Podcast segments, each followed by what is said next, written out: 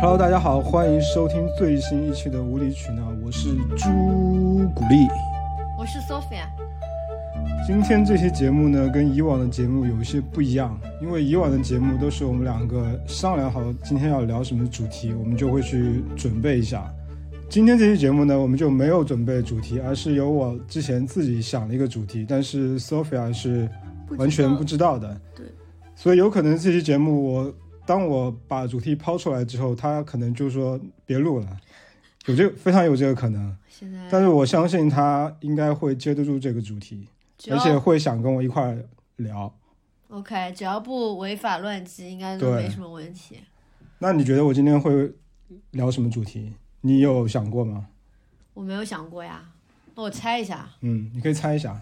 怀旧没有，没有吗？因为你有次提到过要聊一些什么小时候喜欢的东西啊。没有，没有，没有。我觉得今天不是怀旧，OK，不是怀旧，也跟疫情没有关系吗？跟疫情怎么说，不能说完全没有关系吧，嗯但是可能有一些关联，哦，所以这也是一个线索，你可以再顺着再想一下。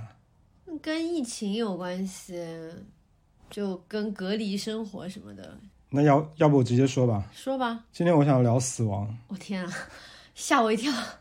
因为我觉得在这个当下，我们也知道这个是一个什么样的一个情、情况之下，嗯，大受震撼。嗯对嗯嗯我觉得聊死亡这件事情，，OK，因为我们两个好像从来没有很认真的坐下来，聊过这件事情，是的，是的，所以我觉得应该是一个不错的时机去讲这个话题。对。所以你有兴趣吗？有有有，你因为有一次，有一次我呃，就是睡觉的时候，我想到一些东西，然后我想说，我第二天要跟你聊一下，就是关于比如说呃，外我们两个人的遗产啊什么这种东西，但后来好像就就忘了，就是睡一觉就觉得好像也没什么特别大不了的事情要聊。要不我先采访你，就是问几个问题，看看能不能。如果你回答不上来，那我们就再想想可以聊点别的什么东西，行呀，来吧。好吗？嗯，那第一个问题是你想过死这件事情吗？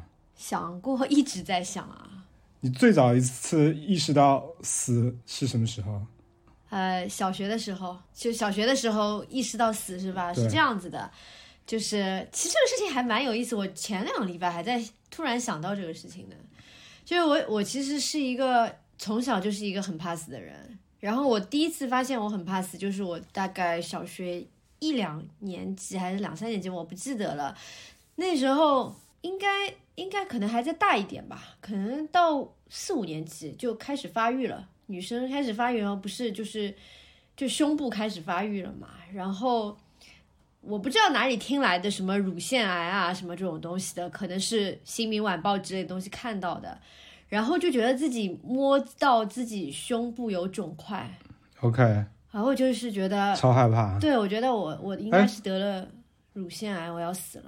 哎，男生其实也会胸部也会有肿块，在我发育的时候，我我我我也摸到，然后我那时候还问我妈是不是什么小叶增生什么的，因为我妈那时候在吃这种药，所以我会我会知道小叶增生这个字，这这个词，哦。所以我就问她，那我妈说应该不是，我还真没听说过男的会小叶增生，但是但是我知道男的也有得乳腺癌的，有但就是说比较少，比较少因为这个跟性激素有关系。反正我那个时候就自己对非常的害怕，而且我是跟我外公外婆住在一起的，嗯就爸爸妈妈平时不在身边，那我就没人可以说。然后我记得我大概自己担惊受怕了两天以后，到第三天我实在是受不了了。我妈那天下班来我外公外婆家看我嘛，我就我就找机会跟她说了，我就说我觉得我这边有一个肿块，我是不是得了肿瘤什么的？然后我妈就有点，我不记得她当时什么表情啊、什么心态啊什么的，她可能有点惊讶吧，就觉得说我怎么会有这种想法？但是她那时候我觉得她还挺好的，她没有一笑而过或者怎么样，她帮我联系了一个呃，医生，对，她就说那你实在不放心，我们去医院看一看。嗯然后我就记得她好像第二天就带我去，呃，附近的那个医院，嗯然后就看了，然后医生就说这是呃正常常的对，他就正正常的组织，就是不是不是肿瘤，反正就让我放心。但是就是从这个时候开始，我就有了疾病死亡的意识，嗯，然后就动不动就觉得自己要死了。就我初中的时候，胃也不太好，得了胃溃疡。然后因为中午不好好吃饭，把零花钱都用来买羊肉串什么的，就正正学校食堂的饭我是不吃的。就没有正常的三餐吃饭。对，不吃的，就是我把这个钱省下来，就为了去吃外面那种摊头上面的零食，然后导致就是胃出毛病了，然后得了胃溃疡，然后我就从一个周末开始啊，我每个周末就是说痛的在床上翻滚，然后每周都是每个周末都这样，因为胃溃疡它是有一个时间周期的，你会定时发作。然后后来去医院里面看，发现是胃溃疡，但是我当时就想说，有做胃镜吗？没有，当时是做备餐，因为我那个时候看那个卡内卡耐基什么成成功学学那套书，嗯，我不知道为什么卡耐基就一直说人如果有胃溃疡啊，是什么很痛苦啊，怎么战胜这个痛苦啊？我当时觉得胃溃疡的人估计也是活不长的。嗯，然后我当时就十几岁，我就觉得说我如果能活到二十岁，我就觉得自己应该蛮幸运的了。所以我就一直在担心要死的那个就什么，嗯，这个这个恐惧之中、度过了我的青春期。我就是一直觉得自己要死。我不知道别人是怎么样，但我是这样子的。你有吗？我好像不是好像就应该是有的，真的吗？就是我小时候。不是青春期，我觉得具体什么年纪我也不记得，但是就是有时候就是晚上睡觉的时候躺在床上，我会想很多，嗯我忘了具体是什么时候，就突然会想到说死亡这件事情好像很可怕，嗯，我也不知道那股那个想法是怎么被激发出来人的本能。我也没有看过什么影视，也没看过什么小说，是在就没有一个东西去激发我这个想法。但是有一天晚上，我就记得就躺在床上，我就一直在想这个事情。而且我想这个事情就觉得特别可怕，对的，因为你会想你会想到你从此你这个人就在宇宙里面就消失了，嗯。就是这个世界上发生的任何事情你都不知道了。嗯，我就我在想那个是一个什么样的存在，哦，所以你怕的不是那个死亡那个痛苦本身，不是痛苦的本身，是我哦。想就想到以后我就像一颗就从这个世界上就消失了。就不存在了，对就不存在在了像没有存在过一样。对，而且我会想，很可惜，就是很多世界上发生的，比如说，我现在会想，那 iPhone 之后发布了新的 新的 iPhone 啊，什么我都、嗯。可能我都用不到了，或者周杰伦发了什么新歌，我都听不到了，就这种感觉，就觉得和很多世界上的事情已经没有跟我没关系了。对，那你会相信灵魂这些东西吗？我会相信，嗯，因为我觉得可能我们还没有还没有死，就还没有达到那个那个地步，所以你不知道后面是 是什么样的一个人，是什么样的一个状态。就宁愿相信。但我听了很多，比如说什么灵异的故事，我相信是有灵魂这个东西的。哇，我们楼上刚才有人开门，那个声音好诡异，在在我家的灵魂的时候，嗯，反正就是这种未知的东西，我就不会轻易的去说我不相信，嗯因为凡是我不知道的东西，我就不选择去判断它是存在不存在。但是跟你不一样，我这个我也会想，就是这个是一个哲学层面的思考，我们可以等一下再说。我我小时候也想很多。但是关于死亡更加恐怖的，其实对我来讲还是生理上的东西，嗯，就是你是怕疼？怕那种呼吸不上来的那个那个感觉就是难以想象。我没有去想过这个。事情。哦，我就会想，尤其是现在因为年龄比较大了以后，因为小时候想到会死，那个可怕是觉得说我还那么小，我要跟我的家人，就是你知道吗？就是小孩子，就是我舍不得我的爸爸妈妈，就是那种亲情对，就是那种很难割舍。难对难割舍，但是现在就是想想的时候，就是想到我老了以后，呃，一方面就是说在死之前肯定是身体会经过一个非常的不能自主的一个阶段，对，就是很少有人是身体能够完全自主情况下安然的死去，那那个太幸福了。对啊。就是大部分人可能都要去经历那种昏迷啊、住院啊，抢救啊，对那种哦，我就觉得说太可怕，尤其是尤尤其是我看到我外公那个最后一段时间是没有办法，就是就是昏迷的嘛，然后就是家人照顾了大半年，我就会自此以后我就会想到这个，如果是放在我身上的时候，那个感觉我是完全无法想象的。然然后还有就是说，在死之前的那个那那几分钟，或者是说那一刻，那个什么样子的感受，我也觉得无法想象，就是会去努力的去想，但是又想不出来，然后就觉得越想越恐怖。嗯，嗯，我觉得这个事情就不能不能细想，因为没有一想你会想到很多事情，因为没有人会告诉你那是什么感觉，绝对没没有一个人会告诉你。也无从得知。哎我想起一件事情，嗯是我们之前在我们前几期谈那个去洛杉矶的时候，我们忘了说一件事情。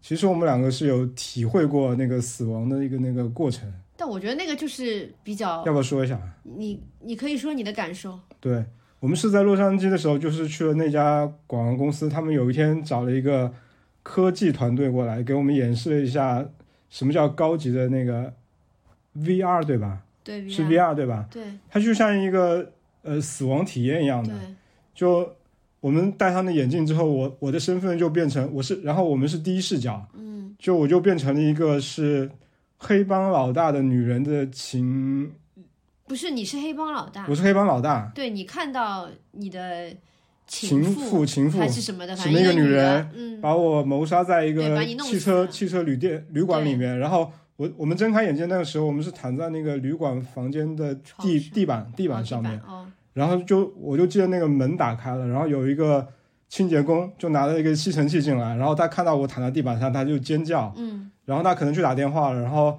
就来了一个救护车，把我送到先送到医院去急救，对吧？对，有那个心脏的除颤除颤器什么在我身上，反正就抢救了好一阵子，我就还是死过去死了。对，然后就有火葬场的人把我拉到火葬场去。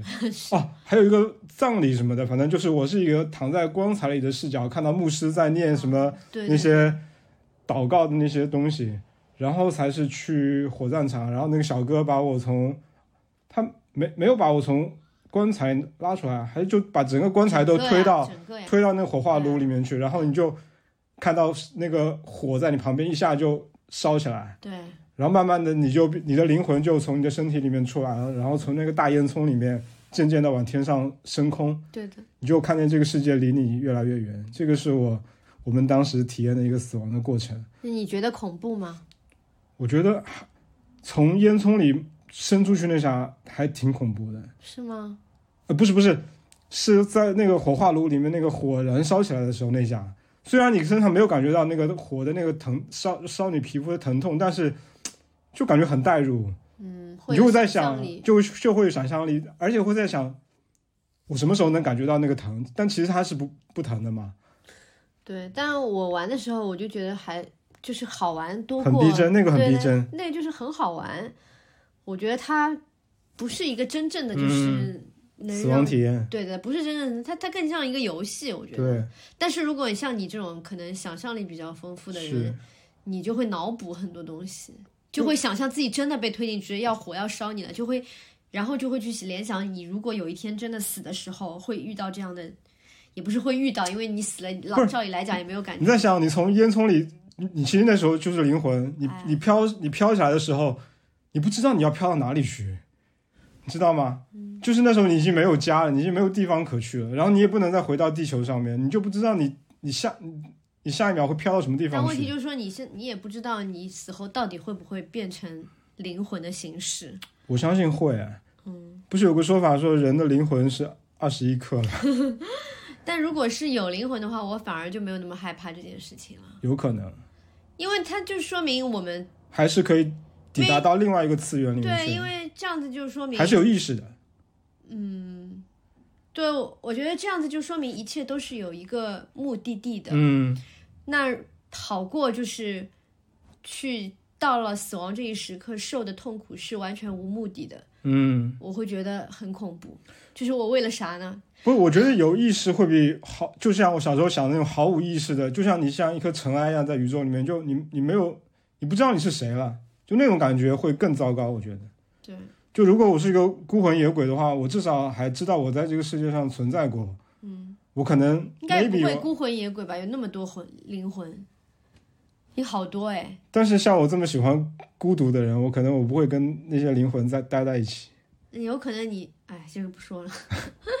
不是，我觉得就是我我不知道的东西，我也不想多讨论。但是我知道的就是死一定是一个痛苦的过程。嗯，所以说，嗯、我不去考虑什么死后还在不在这样的问题，就光死这个过程就让我很很痛很但如果你是一个很健康的人的话，你的死应该挺舒服的。不可能。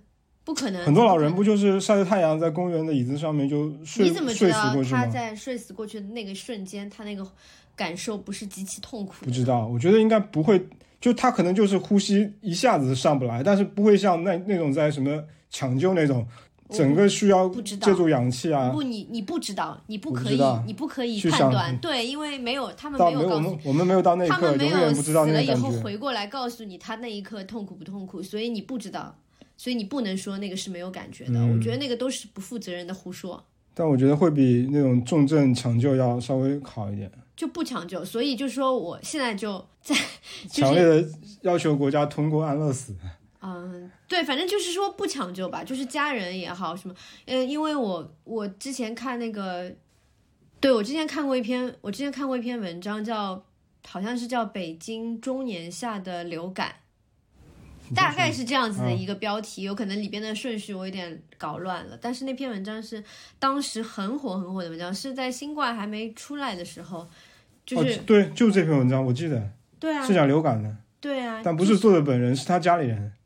对，就是作者的岳父，父对，作者的岳父患上了流感，然后大概一周左右就去世了。嗯，然后他这个流感就是呃侵入了呃肺，然后肺可能一开始就只是觉得说咳嗽啊这种流感的症状，然后过了一两天可能就已经呃无法呼吸，就要上呼吸机了。然后医生就问他们要不要上呼吸机什么的，我其实不太记得，应该他们好像是有上的，但是后来，呃，我在那个那篇文章的评论下面看到很多很多的人是上过呼吸机的，然后就说，或者是家里有人上过呼吸机的，就在那里留言说，如果有家里人就是要到这个抢救，医生问要不要上呼吸机的地步的时候，就是要想清楚。为什么？因为这是极度痛苦的，就是说很多被抢救过来的，上了呼吸机以后可能抢救过来活过来的人，跟他们的家里人说，就恨他们一辈子，就是说，呃，你为什么不让我去死，要让我承受这这么痛苦的事情？因为是要割那个切管嘛，哦，我要把那个喉咙给切开。对，要把那个气管给切开，上呼吸，上那个呼吸机，反正就是极度的痛苦。就包括现在新冠的病人里面，也有有一小部分的人是要到这样子的一个嗯地步对，要到这样子一个地步的，所以是很可怕的。然后当时我外公嗯脑溢血昏迷的时候。医生就是有也有抢救，但是那个抢救只是做那个就是血液疏通嘛，头上要开一个微创，然后把血排出来。嗯，然后我跟我妈就打电话，我就把这篇文章发给她看。我说，就是不管怎么样，外公这把年龄了，就是九十几岁了，如果真的要到上呼吸机地步，我们就不做这件事情，因为有很多家里人是不会同意的，因为很多有很多人很传统，觉得说，嗯，家里人不管怎么样，你都要救他。其实我不太认可，就是我的价值观不太认可，因为我外公是一个也没有受过什么苦的一个人，然后一直是很爱干净，然后他就是不是那种很能吃苦的人，吃苦耐劳的人。我不觉得我外公九十几岁了，他会愿意受这样的折磨，所以所以就是说脑溢血只是昏迷就已经还好，就不要再到一个更加让人痛苦的地步。虽然我妈还是。很理智的跟我就是达成了这样子一个共识，然后后来其实我跟我妈也讨论过这个事情，我妈也没有明说，但我觉得她的意思就是暗示是说，如果说她老了有这样子一天的话，就她也也不想上呼吸机。对，这就是我现在想讲的一个问题，就是是不是需要在我们现在很清醒的状态下去把这些是将来可能会发生的事情，可能就是明天会发生的事情，是的，要。清清楚楚的写下来，告诉身边可以做决定的人，要写让他对让他知道你的意愿是什么。对，要写就是你其实在，就像你刚才说的，中国人都以为抢救家人是对他好的事情，对，但也许就是在真正的病人的去经历这个事情的时候，他会觉得这是非常痛苦的一种感受。但我们因为事前没有问过病人，所以我们也不知道。所以我觉得像呃像我们的父母，就是如果可以的话。可以提早跟他们沟通这个事情。你会提前和他们？你跟你父母沟通过这个事情吗？我觉得我跟我妈就是比较默契的聊过，但是没有就是白是什么时候？你是什么时候？你还记得吗？就前阵子吧。就是今年前阵子。对对对。前几个对，因为我妈妈的一个呃，我妈的一个好朋友，一个女呃女的，就是我叫她阿姨的一个她的好朋友嘛，也是今年过年呢，哎，是今年还是去，反正就是这半年内好像去世的。然后呢，嗯、她就是我妈又说到说到同样的，就是跟她差不多呀，六六十，对啊，六十左右吧。哦，那很年轻。对，也是得癌症去世的。然后反正我妈就不知道怎么，就是又提到这个事情，就是说家里边人也不知道很多事情要怎么处理，就医生问他们很多问题，他们也不懂这些事情做还是不做怎么样。就是后来我妈就跟我说。不知道怎么，我们俩就说到上呼吸机这个事情的话，就是他觉得是没有必要的什么的。然后我觉得很多时候就是也是要看你跟你家里人的默契，但是但这个东西到了那个关头，也不是靠默契就能解决的。所以如果可以的话，最好能够提前先写下来沟通好，而且对要写下来，因为医院或者说家里子女很多，就是这个也比如说你很讨厌对，就是比如说你以大家的几个兄弟姐妹意四五见个兄弟，姐妹，对，那不如让老人写下来。这个需要找律师去公证啊什么的吗，就是这种我也不算，是也不算是，我感觉不是遗嘱，是说交代，就是对的，就是也要有一个就在我不能说话的时候，嗯，我在你还有自由意志的时候，对对对，对，因为我以前看美剧嘛，就是美国的医院里边收治病人的时候，那种比如说癌症病人啊，嗯或者是觉得这个人活不久啊，有有很大的风险，他们都会在这个人清醒的时候问他对你我觉得这个很必要要。放弃抢救还是不放弃抢救嗯什么的。然后你记得就是像网上像段子一样，或者很多剧里边都有那种人在胸口纹身纹说嗯放弃抢救，放弃抢救，那医生把衣服打开要要上那个哎，这个不错，我应该是我应该去闻一个 对方去抢救，然后人家就有数了呀。abort，对，呃，不过我觉得这个也要分情况啊，就是有很多，比如说很多年轻人像出车祸这种意外，那他们被抢救回来的概率还是很高的。那这种情况下，你也很难让家人放弃抢救。但我说大部分大部分的情况，如果是那种绝症啊，绝症，或者是对对本来就是说你抢救回来他也活不了多久了，然后还有就是老人已经七老八十，就是八九十岁的了，那你肯定是尊重，就是怎么讲呢，自然规律啊，自然规律或者是让他体面的、更少痛苦的去就比较有尊严吧，我对，哎、我觉得尊严是另一回事嗯了，这个是痛苦不痛苦的问题了。尊严就是你活呃死之前的那段时间，但是你说把人家气管给切开，我觉得啊对对我来说很没有尊严。也是，嗯，对的，很痛苦的，很关键是很痛苦的。就是你看了那篇文章以及他下面写的那些留言，你就会知道了，有好多人，还有很多医护工作者，有很多人是那种呃 ICU 病房里面的医务人员，他们就自己说，就是他们的家人如果要到上呼吸机，他们就拒绝，拒绝，因为他们亲眼看着手上的病人是多么的痛苦。因为我知道一个事情，就是真正最后如果要进到 ICU 的时候，这个人基本是出不来的，就在最后阶段基本是出不来的。就而且 ICU 里面是不能有亲人陪护的嘛，对。很多人就是就是这么抢救的孤独的死去，是这个也很惨，这个很惨。对的，这个太吓人了。对，很所以说很多医院可能就是医生比较好的话，会在你濒临死亡，可能还还有一个月的时候，就会让你把家人带走，或者带到现在有什么那种人文关怀、临临终关怀医院什么的，就专门做就就给病人陪病人走完最后一段时光的这样一个医院。我觉得可能那种年纪比较大的，就是这种八九十岁的，反而医院会就是不会让他受太多的。对对对，然后稍微年轻一点，像我说的那篇文章，他的岳父应该也才六十几岁，那个时候就六七十岁的，现在对于这个社会来讲不算很不算老啊。那医院就是还是会以抢救为主，但是如果再老一点啊，我觉得像那种八九十岁，他们一般都会让家里人，甚至说有的老人想要回回家，回家，对，就是让他们把把那个老人带回家，就是在自己的床上度过最后一刻这样子，都有的。嗯，我我之前看小红书上一个博主，他是一个律师，他那个账号是专门发这种法律咨询的。嗯，然后有一天我就看到他突然发了一段跟法律没关系的一个视频，是讲他爸爸，他爸爸是得了直肠癌还是什么癌，嗯，反正就最后两个月吧，嗯，就是他很后悔说最后两个月一直让他爸爸在上海的各大医院里面因为你你住一晚住住一段时间，必医院里就必须让你出去嘛，那个床位要空出来，他就不断的在各种医院里面转那个转来转去的，搞得他爸最后非常的疲惫，其实医院不是要空床位，对，是吧医院是为了减少这个医院的死亡率，？OK，所以要把他踢到另一个医院去。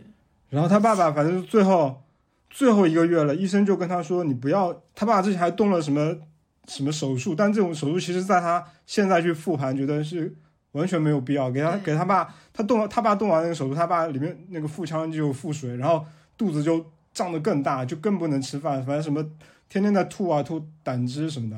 然后最后好像是在瑞金，瑞金反正医生就很好跟他说：“你爸大概还有半个月时间，最最多也就半个多月了。”嗯，就让他把他爸带到另外一个，就我刚才说的像临临终终关怀医院，嗯，然后那个医院一进去，那个女的护士长见到他，就跟他就跟这个这个律师说：“你爸爸进来的时候，我从他身上闻到了一股死亡的气息。嗯这好像也不太专业啊，这样说。”他可能我觉得就很直接，反正，哦，然后他反正最后他爸爸就真的就在那医院里面就就走了。嗯，但是就是如果是真的这样的情况，本身这个时间可以用来跟家里人好好最后再陪伴一段时间，说说话什么的，而不是折腾来折腾去他。爸好可怜，但是这也是人性吧，就是你在这种时候总会子女总想去对抱一线希望什么的，所所以我觉得还是要提前把立好遗嘱立立好遗嘱，把该交代的事情都交代了。反正到时候是我自己的决定，你们就做执行就好了。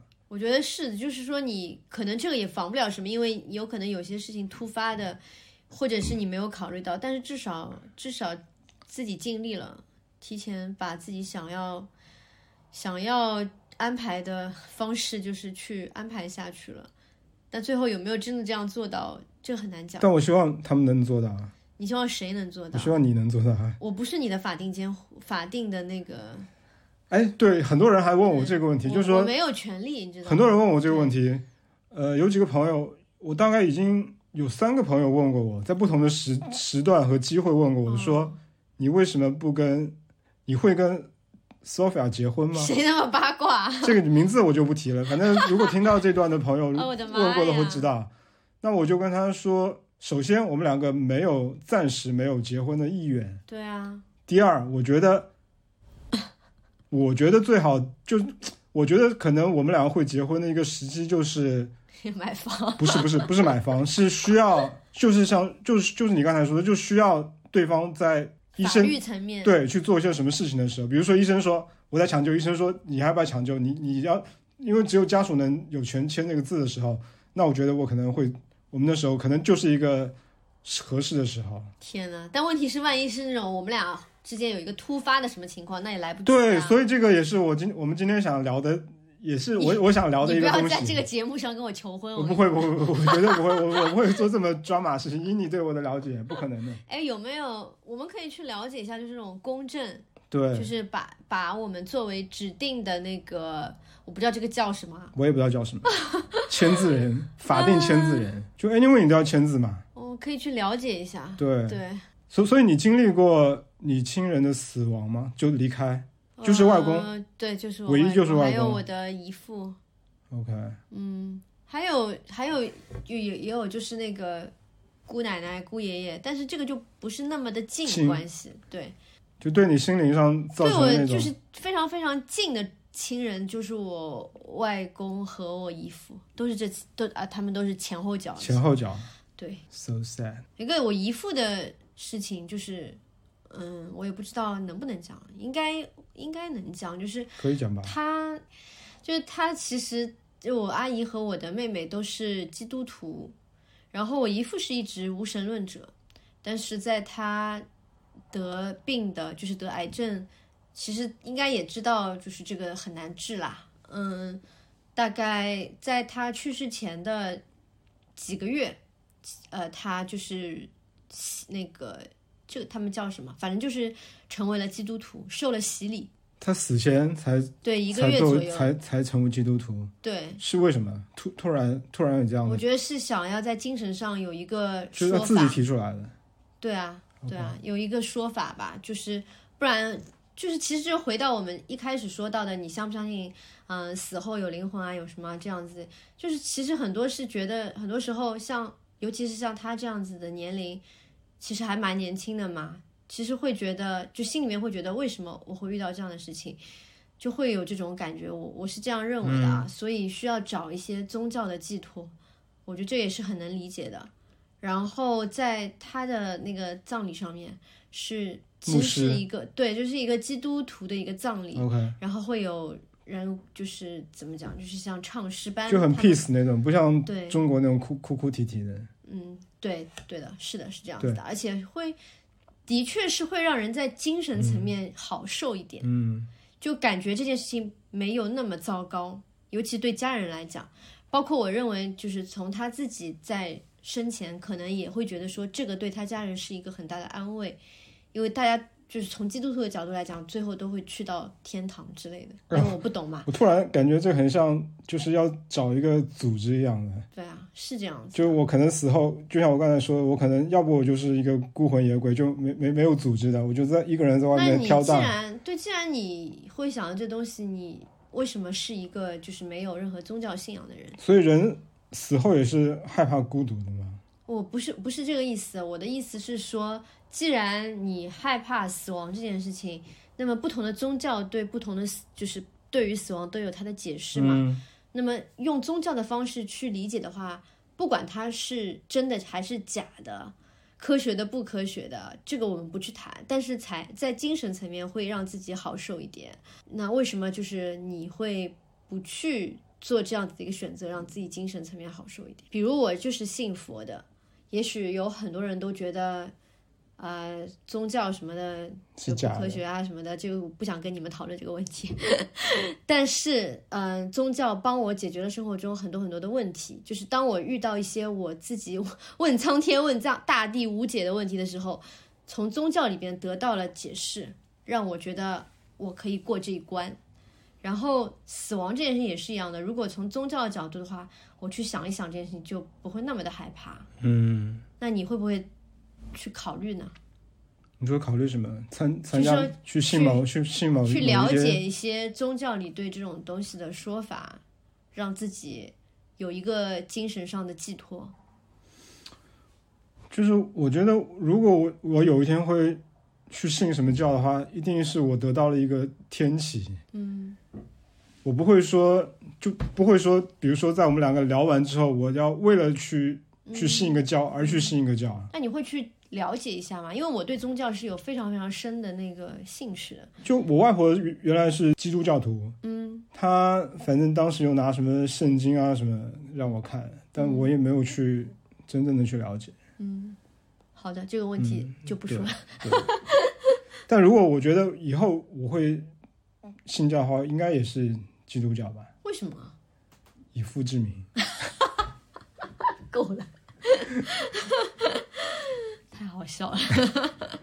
你这不是信基督教，你这个是信周杰伦教，对，就周 周杰伦把我带带进了基督教。这个百分之百邪教。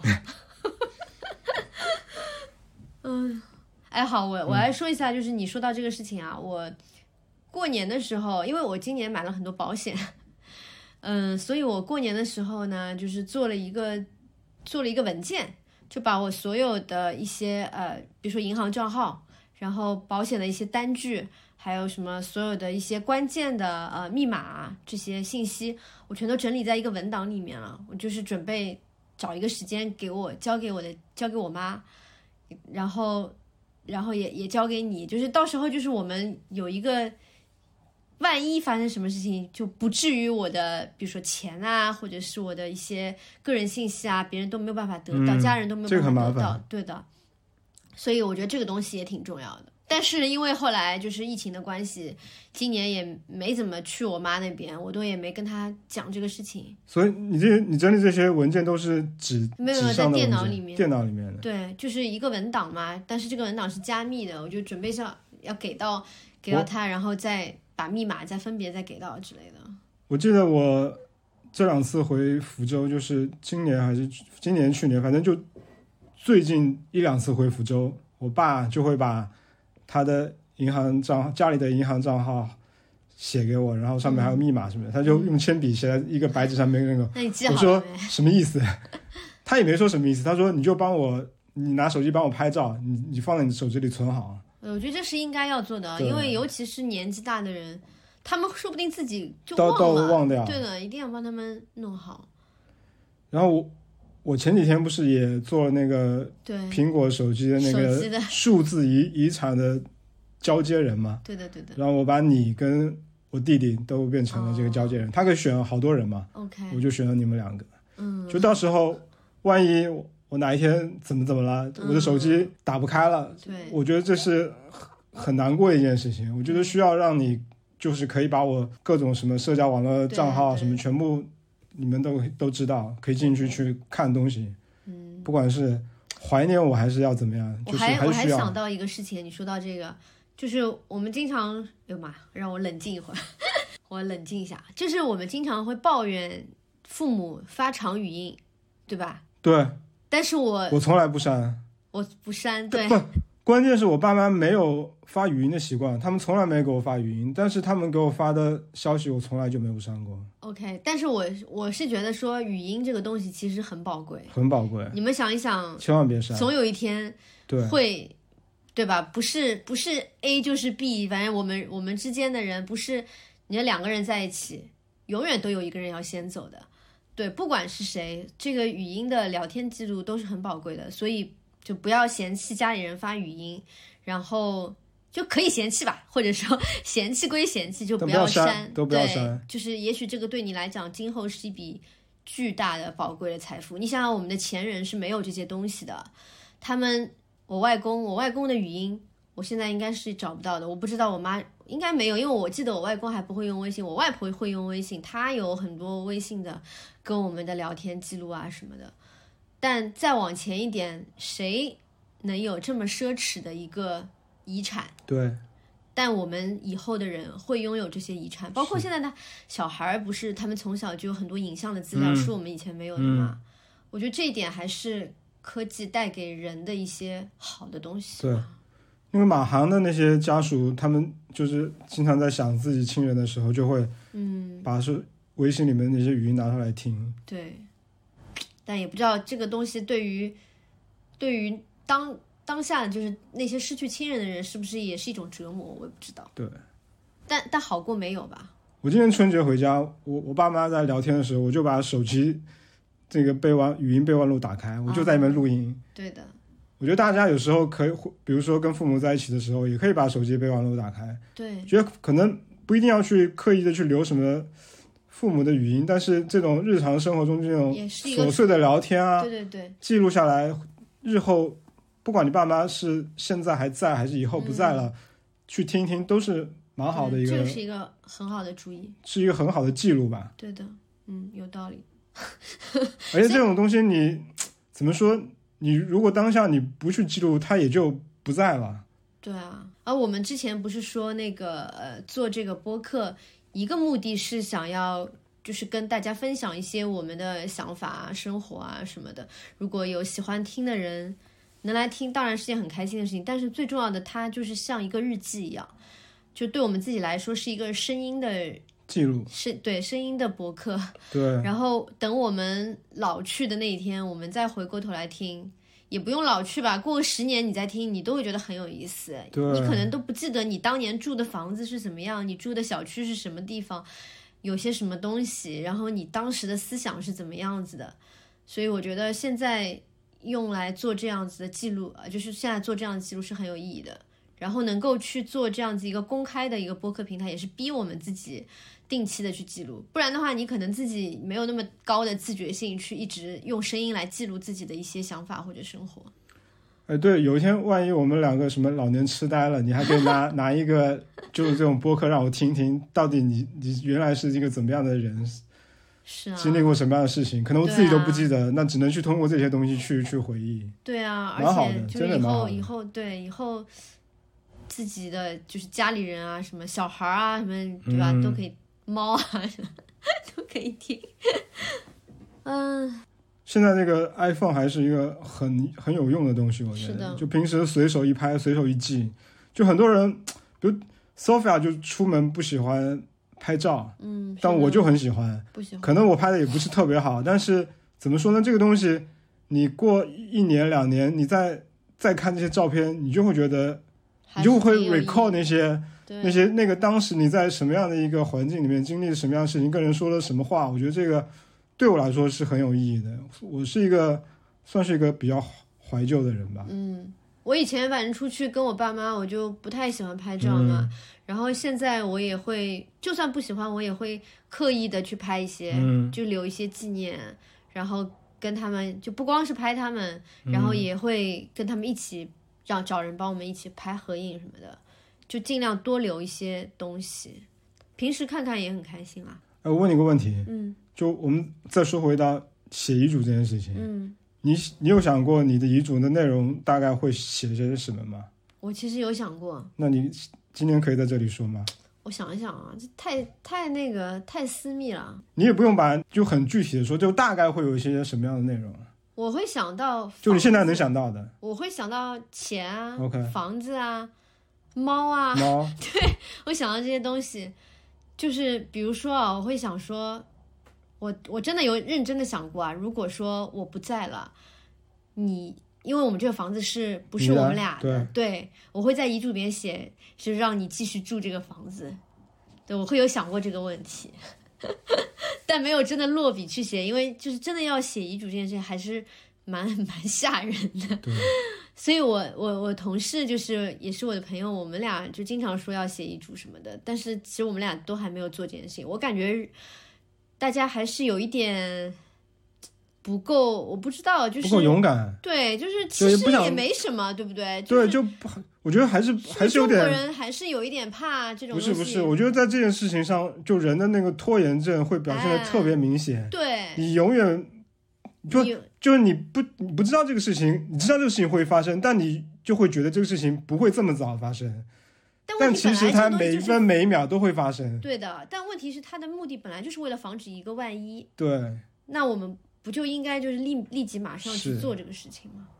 所以我觉得，反正，嗯，今天聊了这个话题以后，会尽快的去做这件事情。所以除了钱和这种财产的分配，你还会想到别的事情吗？没了。嗯，因为我没有小孩啊，就不会想像别人想的那么多。然后我也是独生子女，嗯，所以就相对而言比别人简单很多嘛。那猫就给你了哟，猫就给你了呀。然后还有别的，我也没有什么东西啊，主要是。你呢？你会想到什么？你的 你的那些人偶、对我现在手办，第一肯定是跟你一样，就想到这些私人财产的一些分配。那我觉得，我觉得我应该会去写。那比如说像玩具，我知道我大概会想到身边有谁可能会照顾好他们，我就会把这个东西给他们。然后钱的话，我想我可能会分三份，一份给你，一份给不用给我，这你不用说那么具体啊，我们对在，我们在播没关系，没有啊。我觉得大家也都是见证嘛，就算是一个公证，天啊，就钱一份给你，一份给给我儿子，一份给我爸妈，就你就这样。就都给你爸妈吧，我觉我爸妈，我觉得他们不需要那么多钱，我建议你都给你爸妈，你儿子也不缺钱，我也不缺钱，也是，对吧？你爸妈还要养老的，他们他们应该还好。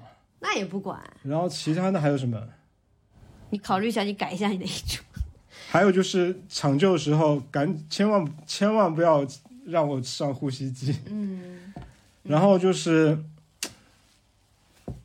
唉，怎么说呢？就让我死的舒服一点吧。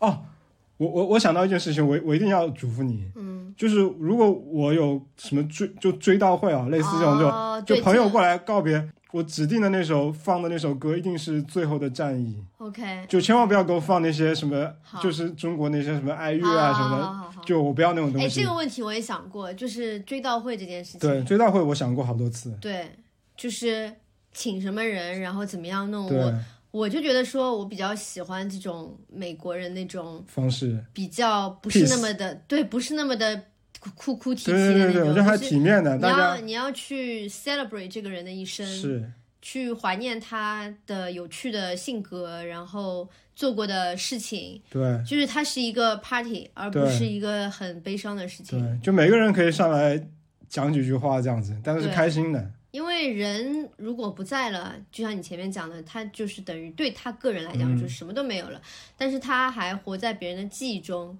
他可能影响到别人的一点一滴，就是那这样子的东西是会被一直传承下去的。我一直觉得说没有小孩无所谓，因为人的遗产不是靠子女去继承的，而是靠他平日里对别人的影响。比如说我的某一个某一个性格影响到了一个人，他有可能在生活中。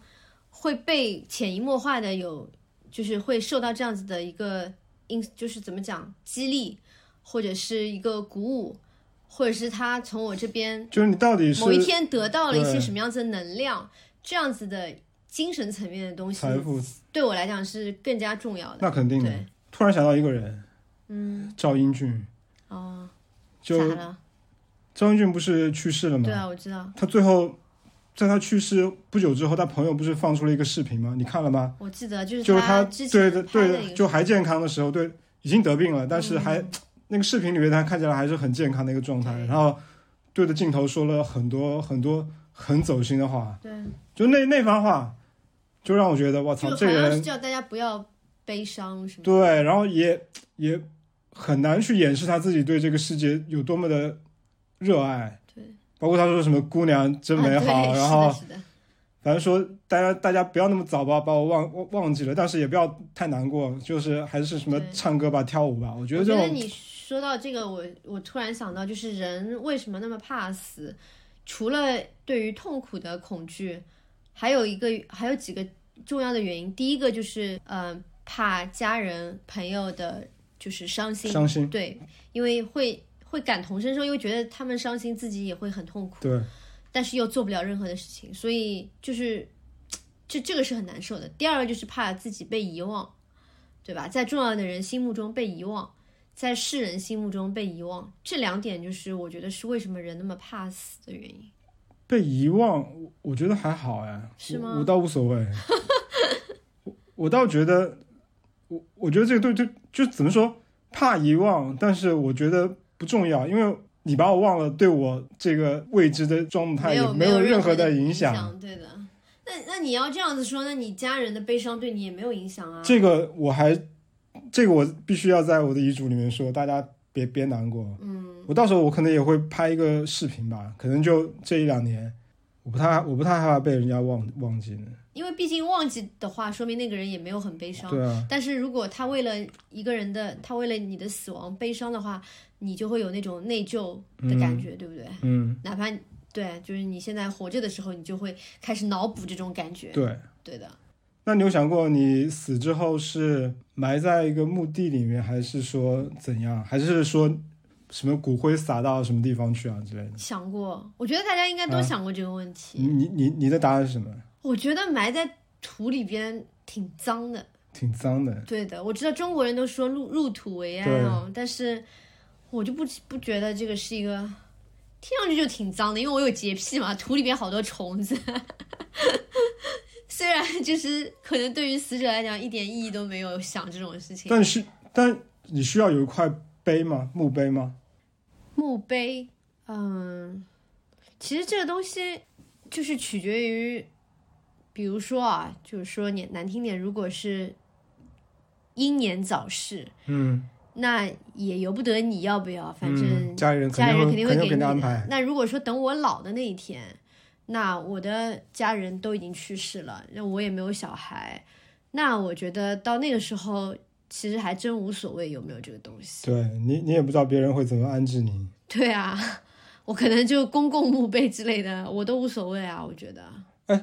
所所以你觉得，比如说像我们这样一群人，嗯哼，什么叫我们这样一群人？我还有小孩，对吧？对啊，你跟我不是一群人。你没有小孩，或者说以后很多年轻人都没有小孩，然后等他们到老了之后，社会会怎么去安排他们的死亡之后的就现在有一些孤老，可能就是这样子的吧。嗯，就可能有那种公共墓碑，公共墓碑。对，但应该也就是，我还真没去了解过这个。我也没了解过。我觉得都无所谓，可能就是把你烧完，直接把你骨灰随便撒在什么地方。你说他们在乎吗？他们在乎，他们也没办法管这个事情啊。管不了对啊，我就就觉得说这个这个就不要去想就不要去想。你现在唯一可能要想，就是说，有的人，比如说年轻的时候，他可能知道自己活不久了，那他会去想我要怎么去安顿我的后事。嗯，但除此以外都不去想。你现在如果说这个问题，假设说得绝症了，知道自己活不久了，要怎么样去安顿这个事情，我我也不会去想。说老实话，这个时候肯定就是以家人为重，家人想怎么样就怎么样，你就不要去给他们添堵了，对吧？哎，我刚才想到一个。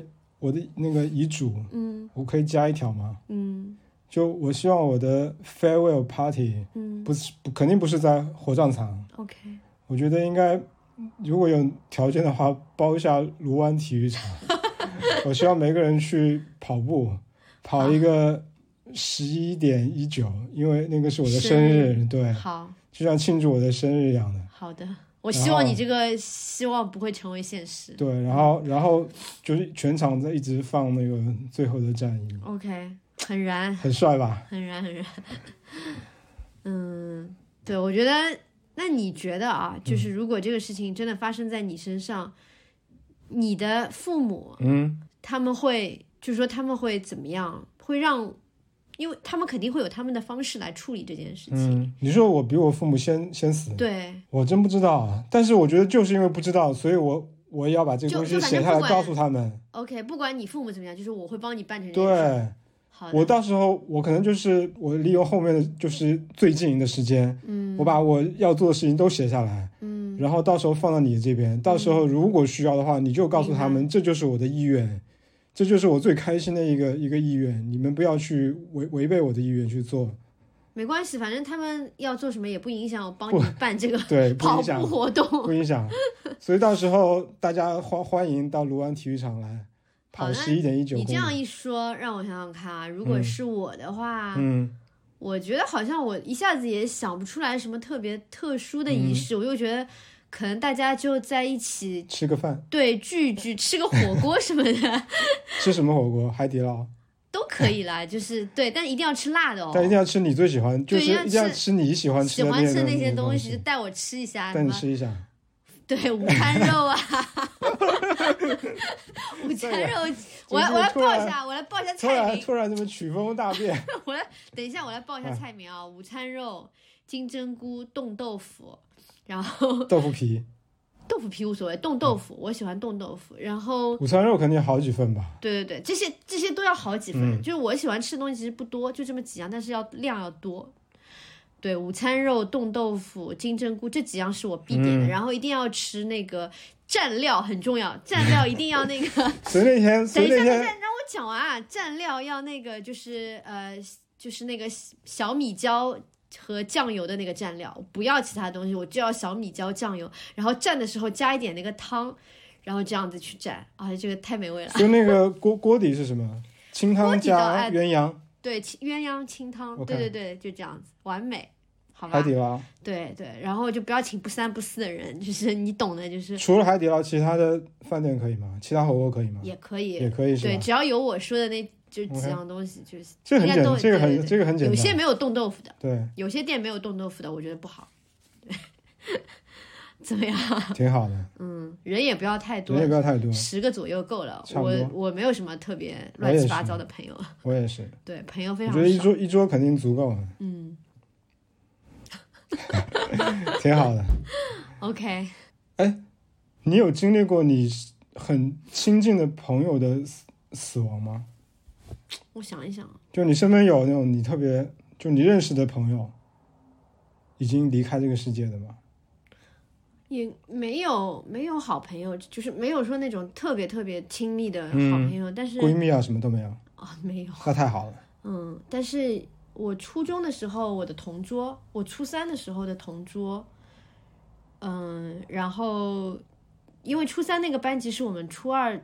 之之后并过去的一个班级，所以就说等于是做了一年同学的那个班级，然后当时就是给我安排了一个同桌，那个男生他应该就是说是喜欢我吧，就是给我跟我表白，然后而且是在呃中考那天，呃写了一张卡片跟我表白的，嗯，然后这个男生后来在我们进高中之后没多久就得了脑癌去世了。我们对我们去看过他一次，那个时候已经昏迷了，就是整个整个头是肿的，很很很可怜。因为他们他爸爸妈妈，反正我就记得那个那个情境是让人非常揪心的。所以他跟你告白的时候，他知道自己不知道不知道，他不知道，那个时候很健康，正很健康。对对，然后如果知道的话，就嗯，特别哎呦，不知道，韩韩剧的剧情。不不不，没有，不要不要搞这种 drama。然后他后来 因为脑癌，恶性脑癌是我当时对这个疾病是一无所知，然后因为他得了这个病，我们去看他，我才知道这个东西，这个病是几个月就可以让人就是死亡。死亡的，嗯，而且他的死的过程应该也是挺痛苦的，因为嗯尤其对家人来讲很痛苦，因为他是很早就会脑水肿，然后就嗯昏迷，就是家人要看着自己的孩子，而且好像得这个病的很多都是小孩儿，就是青少年、嗯年轻人比较多，所以嗯，后来没几个月他就去世了，然后我的同学打电话跟我说他的那个追悼会，嗯呃，问我能不能去，嗯我当时就我这件事情就很后悔，我当时就没去，我就拒绝了。为什么？因为我当时就觉得说，我觉得追悼会是件很可怕的事情，因为那时候我年纪也不你还是不大。对死亡有恐惧？对，，我觉得我还是有恐惧，而是说说说的有点无知一点，就是我我当时就是觉得有点迷信，不想去这种场合。那时候你还没开始信佛。呃信啊，我从小就信佛，但是跟这个没有关系，我就我就是怕，就是无知，就觉得追悼会好恐怖，然后我自己年纪那么小，我就怕这个事情。你去过火葬场吗？没有呀，我那个时候我哪去过呀？我说你之后就是你你去你有去过火葬场的经历吗？追悼会是吧？对，追悼会火葬场是一个地方嘛？后来有啊，个地方，你去过是吧？我后来有去过啊，但之前都没有。后来是我前夫的那个外婆去世，然后对，就是在这之前，应该我记忆中应该是没有。嗯所以对于十几岁的我来讲，那个是我当时在一瞬间，你要我说，他问我去能不能去的时候，我就拒绝了。我也不记得用的是什么理由，但是这件事情让我一直很后悔，因为因为我觉得，也许他对我来讲就是，嗯，只是一个同学，但是毕竟，但也有可能我把自己看太重了，就是毕竟我是他曾经青春时期也是喜欢过的一个人，女神，呃，不是不是，不要这样讲，不要这样讲，就是一个喜欢过的人，很很正常，很正常。就像我喜欢过的一个男生，他喜欢过，我们都喜欢过无数的人。嗯那我居然说，而且还是同桌啊，不是说很不熟的人，嗯就很是同桌。就我觉得我没有去，我就觉得哎，没有做到，没有做好，就是啊，我也不知道怎么讲，反正就是后悔，就是没有没有有一个小小的遗憾。对，那生病的时候，最最后的时候，你又去看他吗？看了呀，看了一次呀，就那我觉得没什么。不是有什么没什么的事情，就是我自己觉得这是一个遗憾。我就觉得说，嗯，我但我也没有说很揪着这件事情不放。我觉得那个时候的我就是很怕，也没有什么不好的。嗯但是如果说重来一次的话，我会去，嗯就是做一个最后的纪念。嗯对我突然想起来另一个事情哈，就是嗯，也是一个前同事，然后这位前同事去世以后，我还留着他的微信，到现在还没删。然后其实挺后悔，就是当时跟他的微信聊天记录很多之前的都删掉了，因为你又不知道这个人，真的你们我们在微信的聊天的过程中，你不知道有的人他会突然离开你，离开这个世界。这个同事谁会知道他突然有一天就去世了？然后我后来就是想回头去看我当时跟他以前的聊天记录，也是做一个纪念嘛，去翻。我发现之前有一次被我删掉了，所以那个聊天记录非常的短，就就没有几天，就没有几句话。然后，但我也没有删掉这个人，我就觉得说我如果不删掉的话，这个人就还在这个世界上，或者是说还他还存在于某一个地方。有这样子一种执念。后来我有问过其他的一些认识他的同事也好，什么大家都有跟我一样的这样子的一个行为，就是都刻意的没有去删掉。我觉得这也是一件蛮神奇的事情，说不对清楚。我的微信通讯录里面也有一个朋友，嗯也是我原来在北京的一个同事，嗯，就是得胃癌去世的一个女孩，哦，对，我记得，我就一直把她放在手机里面，就你不舍得删啊，我就不舍得删掉。对，我就觉得这是最后的我们能做的一点，也许没有意义的事情，但是对我们来讲有意义。就是我至少在这件事情上，我不做这个行动，它就它就一直在我的记忆里。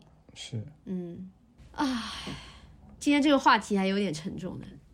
还好，我觉得怎么说，如果你憋在心里不说的话，可能也就不说了。嗯，但拿出来说，发现其实也没有那么的可怕，反而会心里会开朗一点吧。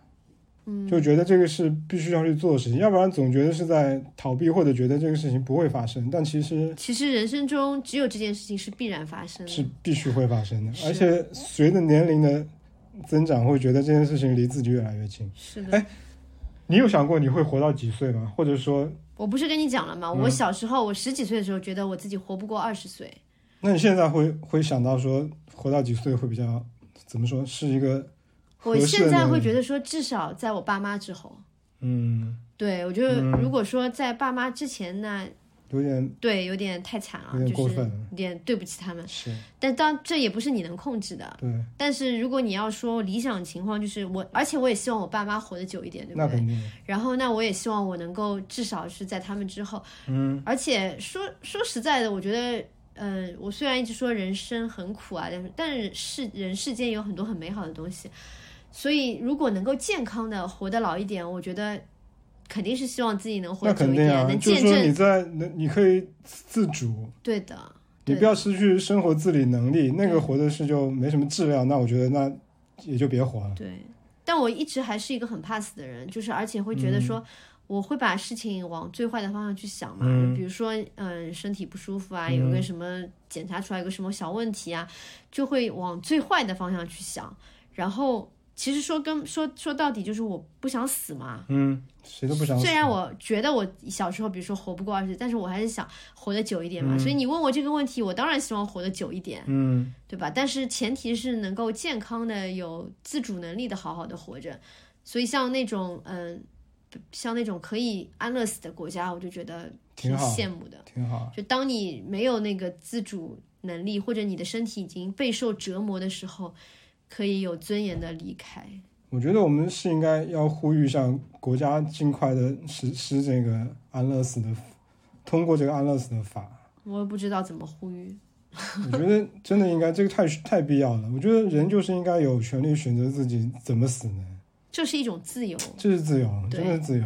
但我觉得我没有权利决定我我被生下来，但是我我可以选有权利决定我我怎么死，对吧？我觉得理想状态肯定是这样子：当一当一个国家能够颁，就是有这样子的一个安乐死的法律嗯明文的规定，然后它有一个很很有序的制度的时候，这个国家一定是高度文明的时候。嗯所以你看，甚至于连美国也没有嘛，而且美国主要是因为它是基督教国家，基督教是不允许人自己夺走嗯自己的生命的。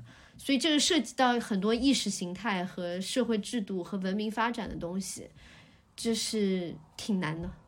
哎你之前看过一个视频吗？嗯，什么？就是一个老人，他是不是在瑞士我忘了，反正也是国外的一个老人。嗯，然后他就是决定自己要安乐死，就把医生已经叫到家里来了，然后好他就跟他的老伴两个人，我记得。我我不记得，反正那天他们把他们一大家子人全部都叫到家里来开开 party 啊什么的，嗯，然后最后就每个人到那个房间去跟他告，别。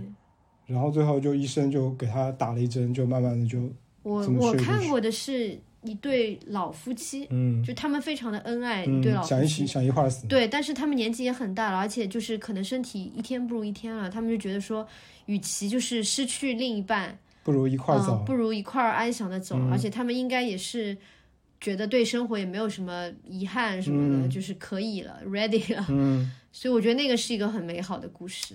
我前几天不是看了那个白先勇的那个一个中篇小说集嘛？对，他最后一篇文章我忘了叫什么，他讲了一那个纽在纽约的一群同性恋的生活，嗯，然后最后就是在讲那个就是那阵子艾艾滋病就蔓延开了，然后就他们那个圈子里好多人就相继的就死了，对，然后就是有一对特别恩爱的情侣，嗯。然后就是把朋呃三五个朋友都叫到家里面来，嗯。然后再跟就他们两个先先在自己的卧室里面吃药或者怎么样，就是先同时的相拥的离开，啊，然后他们不给来来他们家参加他们这个怎么说算是告别仪式的朋友订了一堆的寿司，就日日日日料。但他们已经在房间里，他们已经在房间，死了，对，然后让朋友们那也蛮惊对悚的。让他们在下面开心的去吃吃啊跳啊，然后写了一封很特别感人的一封那朋友们，知道他们已经去世了，知道啊。他们还在那里。对，OK，我觉得那篇文章让我看的挺也挺想哭，但我没哭，但我觉得很很写白先勇写的挺好的。嗯，是的，我反正我觉得这种就是直面死亡这件嗯事情，好过苟且偷生。那绝对是对，不要苟活。就是我们从小的教育或者是呃传统里面没有有一个这种有一个这样子讨论死亡的习惯。肯定没有。是的，大家都很忌讳，就包括说不能说这个词，嗯说就是运气会不好什么的。但是你发现，就是越来年纪大了以后，就是越来越觉得这不是一个可以逃避的话题，对你避不过它，你不讲的话，也许某一天真的会发生什么让你措手不及的事情。所以我觉得还是要及早对能够有这样子的好好的沟通，不管是嗯、呃年轻的人，还是跟就是年长的父辈、父母父母辈都要去沟通。那你会提前跟你的父母说嗯买墓地啊什么这些事情吗？哦，对，就是我觉得我我外公外婆在这一点上还比较嗯，就是开明，我也不觉得是开明，就是他们的福建人的习惯，就是比较重视这种东西，所以他们会很早就跟，嗯比如说我外公外婆很，尤其我外婆，她很早就会跟我爸爸妈妈，呃，跟我妈说要买墓地啊什么什么的，所以像我妈就很早就帮外公外婆都已经埋在埋在一起，都买好了。我们家也是。对的，然后我外婆还跟我妈就是讲了她的所有的一些呃钱财之后要怎么安排，他们都已经讲好了。就我觉得我外婆这一点还是比较理智的，嗯，对，但是对，但是我我妈和我其实我我和她还有我我和我父母其实还没有做过这样子一个很正儿八经的对话，因为中国人还是会觉得说你这算什么意思，触眉算什么头嘛还是什么的，因为毕竟我外婆年纪很大了嘛，那么做这个对话是比较自然的，对，所以我觉得这是一个很大的挑战，就是我们如果像我们这样子的年龄，突然跟父母说这个话题，可能要被骂的。可能会被骂。是，关键是我曾经想过，但是我开不了这个口。我可以跟你说，但是我不能跟，就是不能跟我爸妈说，对，你们打算以后想 想住在哪里啊？想埋在哪里啊？哎，对，这太这个这被骂死了。好像还不到时候，但是我又觉得这个事情其实离我挺近的。希望，哎，我也不知道该说什么。对，我觉得可能我我觉得这样吧，就是其实跟父母这一辈挺难做好这种沟通的。我我觉得我们也不要奢望，就至少是把自己，比如说你自己可以把自己的遗嘱写好，嗯对不对？嗯，那父母的就就还是要到时候让我们自己理智的来判断要怎么做这些事处理嘛。但我们可以我们可以做的是先把自己的遗嘱写好，所所以你会用手写吗？还是用电脑当然用？电脑写，干嘛用手写？我应该也会电电脑写。这是什么问题？手写写错怎么改啊？那你会拍视频吗？就是跟所有人告别的视频。我我我觉得我真的会在，我希望今年可以拍。我觉得这是可能是状态，余生，余生今年是状态最好的一年，肯定嘛？从生理上来说，肯定是这样的。我我不会拍，你不会拍视频，嗯，对我不会让自己陷入这样子的情绪因为我觉得这个视频啊，我反正我就是不会拍。我现在还没到我可能勇气大到要去拍这样的东西。我觉得我拍的时候会崩溃。我想拍，但是我我也是一直在拖这个事情，但我心里一直在想着这个事情。嗯，我不会。我现在的回答是不会，也许有一天我会，但我不希望有这一天，因为我还是一个虽然情呃理智向向着阳光而生的人，不是不是，因为我还是一个很怕死的人，我不希望去做这样子的一个，嗯，逼自己进入这样的一个，对我我不想去想这些事情。就不要把自己拖到那个我觉得就是情绪里面去。虽然要理智的去想好这些事情，比如说你能写遗嘱就写遗嘱，嗯这个是 OK 的，但是再多做一步，我觉得有点过了。我觉得生死有命，就是富贵在天。就如果你真的有一天去世了，就去世了吧，你也不要去想那么多了。哎，你刚才说“生死有命”这个是这这个词，嗯我觉得真的是这个样子。嗯我我想分享一个，我我距离死亡最近的故事。你说，就我小时候四年级的时候，嗯，那会儿就是暑假，有点像学校那种夏令营，然后老师会把我们带到那个就是福州有一条叫做西河，但其实它是江，就是那个算是浅滩吧。嗯那边有一条江，那个地方每年都会死人，嗯就是因为去那个地方游泳。嗯福州每年夏天都会有人在那个地方游泳游死。然后那天我记得我们老师把我们带到那个西河去游泳，你们老师为什么要做这么危险的事情？我也不知道。其实我觉得很，现在应该没有学校会做这么胆子太这么大的事情。我觉得我如果要死，我那天就已经死掉了，嗯因为我那时候已经会游泳了，但是不是游的特别好，但是踩水啊这些算是游泳那些人的基本功我都会。嗯。那我我有点在那边嘚瑟，嗯。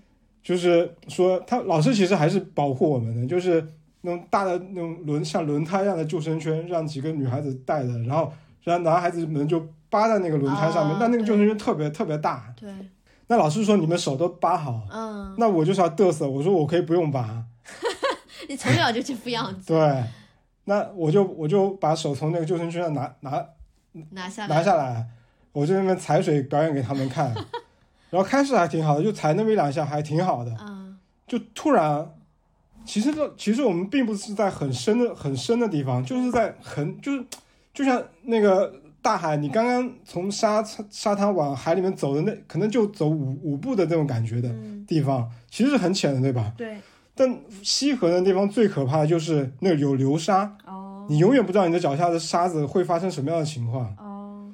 所以在我踩了两趟水之后，我突然就发现我脚下空了，啊，好吓人哦，空了。嗯，那会儿就感觉是在深水区，对，就是你往前你也踩不到沙，你往后你也踩不到沙，你的身边就是一个巨大的深水区，深水，嗯，但只有你那个人的地方是深水区，可能其他人在的地方还是脚下还是有沙的。会被卷下去，我那会儿就觉得不行了，哎，但是呢，最好玩的是我在踩水说你们快来拉我一把的时候，所有人都以为我在开玩笑，好可怕啊，好可怕。内。心里的恐惧，他们可能就离我就是一就是一个一个手臂的距离，但是没有一个人来拉我，他们都在看我，就是觉得我在搞笑，知道吗？嗯。因为我已经在扑腾了，嗯，手已经在在慌了，已经就脚在那种踩水动作，但手上已经本来踩水的手手是正常的下垂嘛，对，对我那会儿手已经在水上已经开始扑腾，扑腾了，而且已经已经人已经要往下沉的那个那个趋势，让所有人都以为我在搞笑。太可怕了，我操！你知道我那时候我在想什么吗？我在想，福州每年夏天都有人死，今年夏天就就是我，就是我。嗯，那时候，然后呢？然后，然后呢，当我脑子已经，其实我觉得已经绝望了。嗯我觉得反正我今天就是要死了，嗯我就是要死了。嗯，突然有一个高我一年级的一个同学，男同学，哦我觉得他就像上帝派来的一个天使一样的。嗯，他可能在他那天没有下水，哦。他可能坐在前舱上面，但是我就不知道我我在挣扎的时候我没有看到他，他可能远远看到你了，但是他看他可我就不知道他什么时候就突然出现在了我的面前，嗯。他就朝朝我走过来，嗯。然后他也穿着游泳裤，但也是他是光着光着上身穿着泳裤，然后他就把他他的手伸伸向了我，就一把就抓住了我。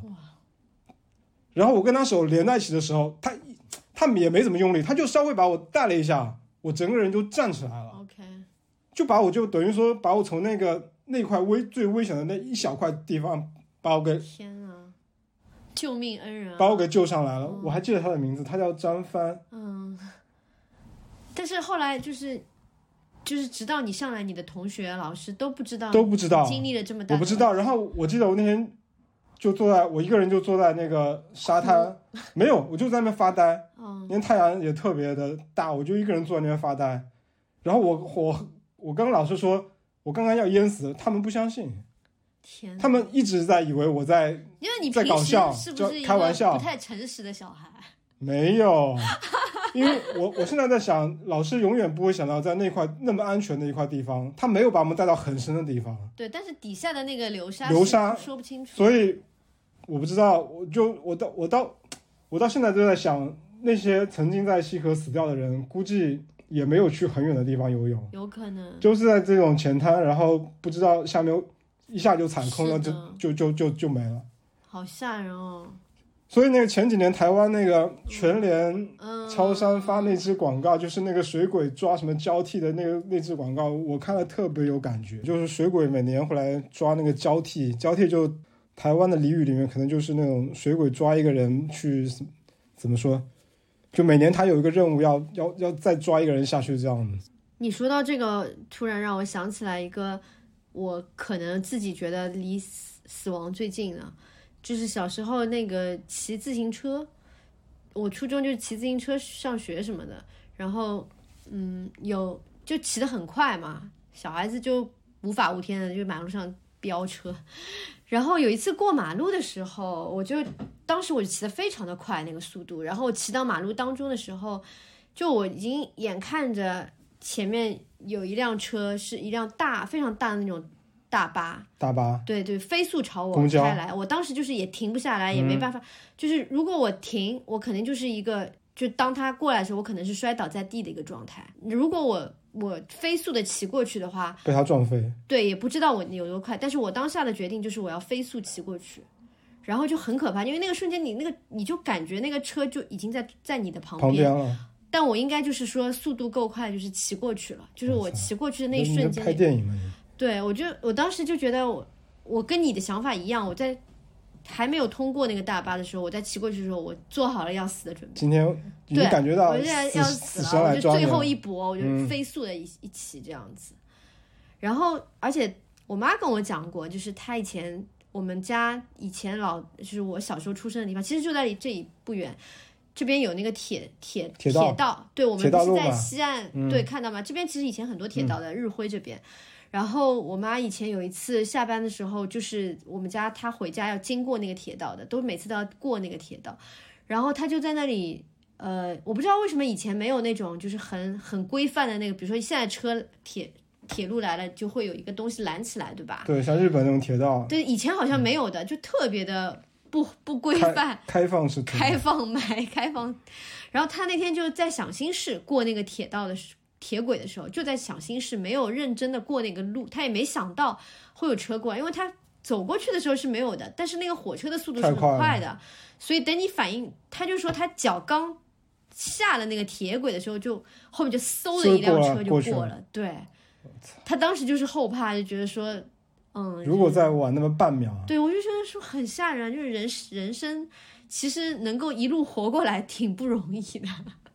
所以走路的时候千万不要玩手机啊！好多看到那种视频，就是玩手机，突然就一辆车从什么地嗯，方对的，窜出来，对的，就反正就挺吓人的。你以前我有一个同学也是跟我讲，就是也是过马路的时候，他就是掉了一个身上带的一个嗯玉，然后他捡那个玉的时候。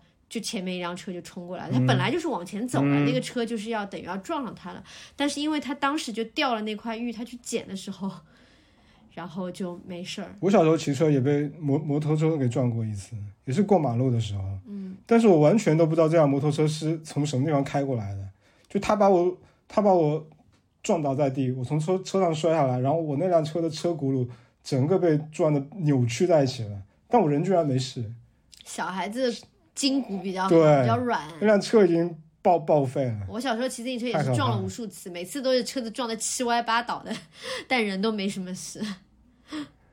哎，我现在我现在想讲一个话题，但我不知道当聊不当聊。你先说了再说呗。反正我也不是蹭什么热点啊。嗯你你害怕坐飞机吗？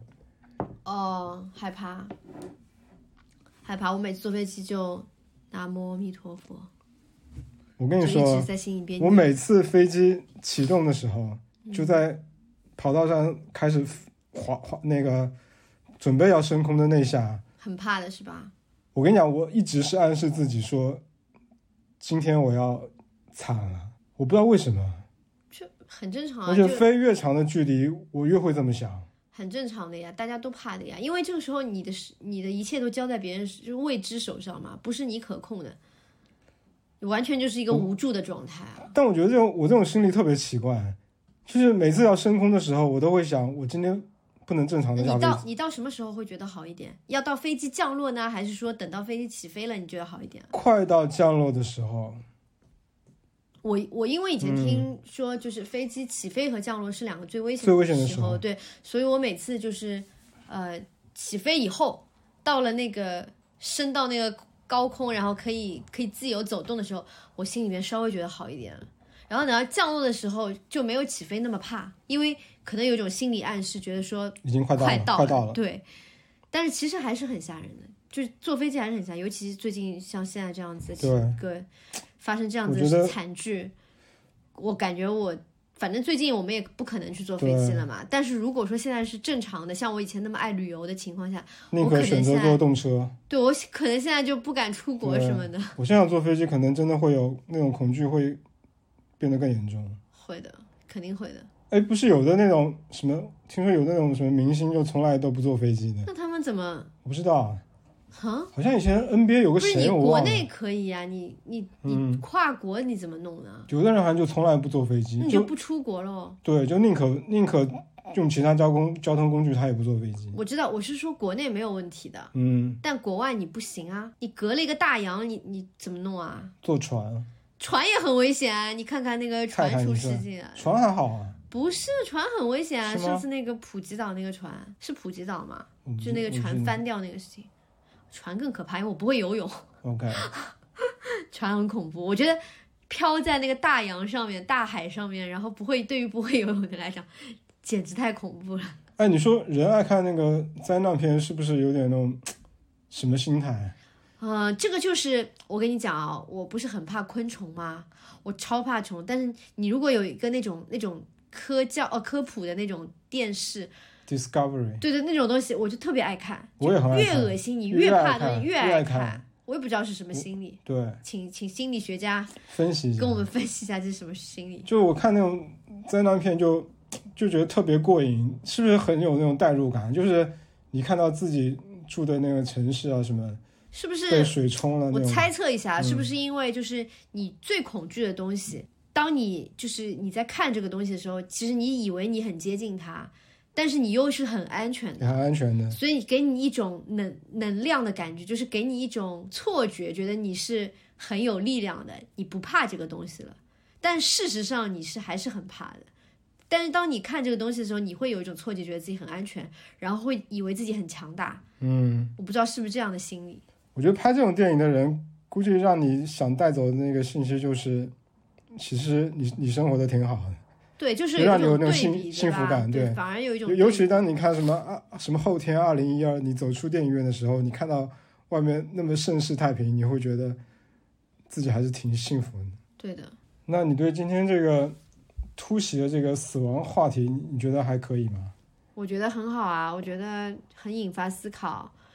如果说呃，听众朋友们听到，就是觉得说也有一些想法想要跟家人朋友分享的话，我就建议说能够尽快的去跟大家去跟家人聊这个事情，或者说有一些思考吧。要如果要有些事情该做的话就，做一些准备。对，不要拖延。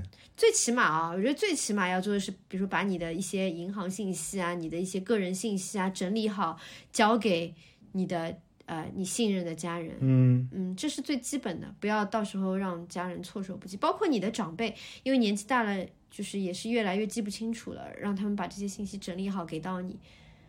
对，这是最基本的。对。现在我跟大家说，iPhone 有最新的一个数字遗产的交接功能，你们可以去了解，然后去使用一下。怎么弄啊？你说一下。具体怎么弄，回头我写在那个这个这期节目的下面的文案里边吧，好的呀，好吧？我觉得这个也挺有用的。对，或者放个链接。好的，好，那就这样吧。好的希望大家呃不要因为听到这个话题不开心啊。对，我觉得要去想死亡这件事情，但是离死亡远一点，啊，对，好的，这是最好的祝福。好吗？希望大家安全快乐，然后尽早的啊，希望这个疫情尽早结束吧。不说什么了，然后转发、评论、点赞，一键三连，千万不要忘了。好，那这期的无理取闹我们就到这儿，拜拜拜拜。